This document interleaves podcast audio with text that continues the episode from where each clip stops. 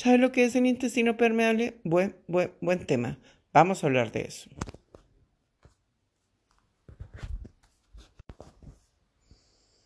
El síndrome intestino permeable es una patología de nuevo diagnóstico, caracterizada porque los pacientes presentan cefalea, cansancio, cólicos, diarrea, intolerancia alimenticia, dificultad para bajar de peso, dolor articular, caída del cabello, manchas en la piel, todos o algunos de estos síntomas sin una causa aparente.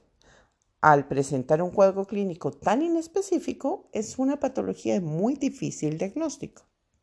El síndrome de intestino permeable es una alteración de la pared del intestino delgado que hace que sustancias y microorganismos pasen esta barrera y lleguen al torrente sanguíneo.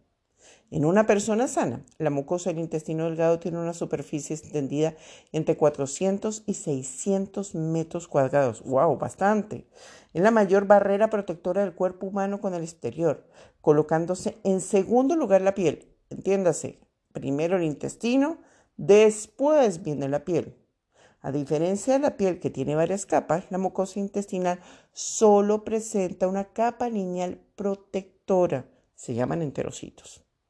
Esta capa protectora de la mucosa intestinal está cubierta por moco, por eso se llama mucosa, donde primero hay una capa de bacterias, la microbiota, o bioma si lo integramos a las bacterias del resto de nuestro cuerpo, y debajo una capa en donde se produce el sistema inmunológico, que es el que nos sirve para la protección y la defensa.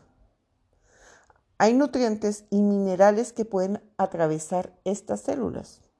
Son el tránsito normal.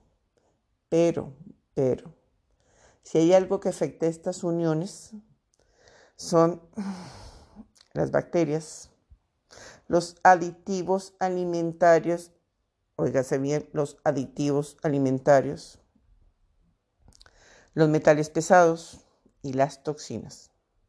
Dependiendo del sistema al que haya llegado esta sustancia indeseable, el paciente puede sufrir diferentes síntomas. Una de las causas es que el intestino se vuelva permeable, que es el estrés propio de la que lo da el estrés de la vida moderna que provoca inflamación en la mucosa intestinal. Este estrés puede originar una caída en las defensas y nos va a llevar a una dieta inadecuada, falta de sueño. Entre las causas de la permeabilidad también están las patologías propias del intestino, como son la enfermedad acidopéptica, úlceras, enfermedad celíaca, enfermedades inflamatorias intestinales, colitis, enfermedad de Crohn, enfermedad diverticular, intolerancias alimenticias, no son pocas. Para combatir el síndrome de intestino permeable, la primera actuación pasa por identificar la causa. Por favor, hay que buscarlo primero, la causa. ¿Y cómo se logra identificar la causa? Uh, pidiendo exámenes de vitaminas en sangre, porque así se va a conocer el tramo que está comprometido y cuán grande es el problema. Mm, así que si la vitamina D está baja, ¿la tengo que suplir?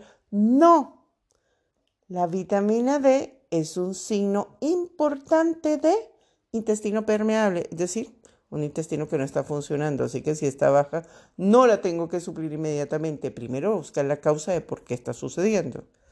Mm, y si la vitamina B12 está baja, la tengo que suplir. No, no, no, no, no, no, no. Nada, no hay que aplicar en neurobionta, inyectarse porque sí, vitamina B12. Hay que primero buscar la causa. Si tenemos la causa, vamos a conocer por qué el intestino está permeable, por qué permite que no se absorban nutrientes y que sí entren elementos tóxicos a nuestro cuerpo. Así que cada paciente necesidades diferentes, porque todos los pacientes no tienen el mismo diagnóstico. Entonces, si el intestino es la barrera de protección más importante y más grande de nuestro cuerpo, Hagamos todo por protegerla. Soy Angélica Orjuela, soy médico y busquemos los problemas de raíz.